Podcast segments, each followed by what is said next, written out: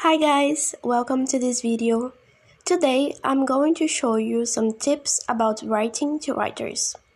If you don't know me, my name is Gisele Jesus and I am a student in Portals program and also I study English at the University of Feira de Santana in Bahia, Brazil.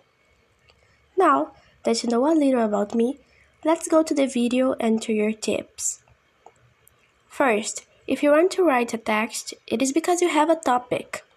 This topic will guide you about what kind of central idea you want to write on your page.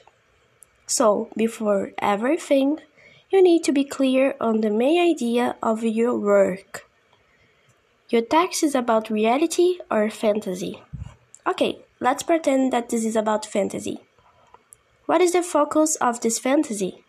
Romance? Investigation? What makes this romance a fantasy?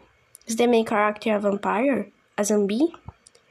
By asking these questions, you can get to the first brainstorm of your text.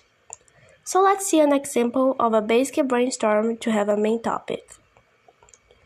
Twilight is a romantic fantasy novel.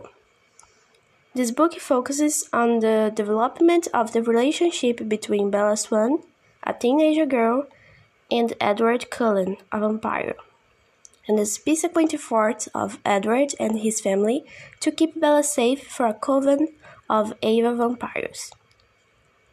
According to Kate Grenville, author of the book Writing from Start to Finish, a six step guide, it is important that you know that ideas come from lots of places.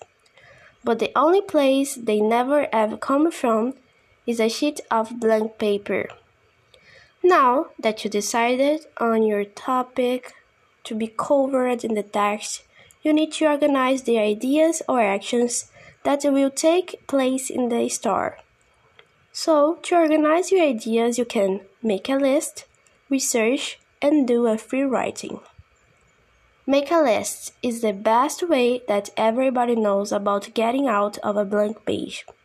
You don't have to think a lot about the words that you will use. It is just go free on whatever comes to your mind. For example, I decided to write a simple text about Julieta Carteado, the woman who names the university library where I study. Before writing the text, I freely wrote everything I knew about her. By this way, I didn't have to pay attention or try to use the right words. Try not to reject ideas before writing them down. Just write. Read the list only when you have written down every idea you have, even the most silly. This is the best tip for writing. Third, now that you have all the points you want to have in your text, it's time to research. I have already decided on my store, organized a list, so now it's time to go deeper into the topic. If my story is like the love hypothesis, and it's about the academic world, I need to know about the procedures to make the text authentic. Even if I know a lot about it, it's important to investigate. To find more information on the topic, you can do interviews, conduct experiments, search books and magazines, or even consume content created by people who have experience in this subject. The next tip is free writing. As the name suggests, it's time to write. This text doesn't have to be painful, and here are some methods to get your writing flowing. Free writing is basically writing freely, without worrying about grammar or punctuation, just letting your imagination roam free for a while. For example, write down whatever comes to your mind for 5 minutes or 10. Also, you can activate old ideas and remember about even a dumb idea can lead you to a better one. Last one recap. You have everything done, so it's time to read and choose the right words.